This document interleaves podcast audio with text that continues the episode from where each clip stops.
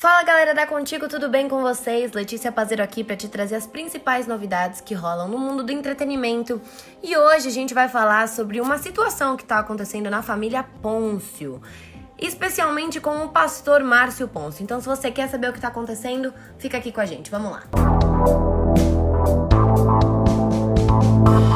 Pastor Márcio Pôncio soma dívida de 430 milhões de reais e se presenteia com um helicóptero luxuoso. A vida de luxo que o pastor Márcio Pôncio leva regada por mansões e carrões não contraria os ensinamentos de Deus segundo o próprio. Porém, o pai de Saulo e Sara Pôncio tem somado uma dívida para lá de milionária em impostos à União. De acordo com o que foi publicado na manhã desta terça-feira, dia 11, pelo jornal Extra, o juiz federal Eduardo Horta, da Segunda Vara Federal de Duque de Caxias, mandou publicar em edital a execução fiscal com citação do pastor e do sócio Marcelo Araújo dos Santos, além da empresa New Fisset Indústria e Comércio de Cigarros e Importação e Exportação, pela dívida de 429 milhões 862 mil 694 e 10 reais quase 430 milhões de reais em impostos à União.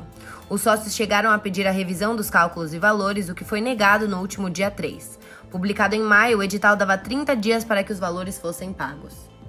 As informações do jornal afirmam que a fábrica chegou a ser fechada pela Receita Federal em 2011 por sonegação fiscal de 1 bilhão de reais, mas a empresa continuou operando através de liminares.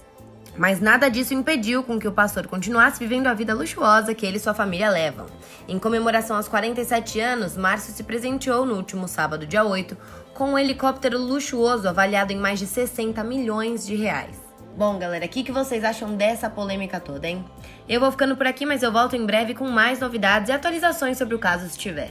Um beijo e até a próxima!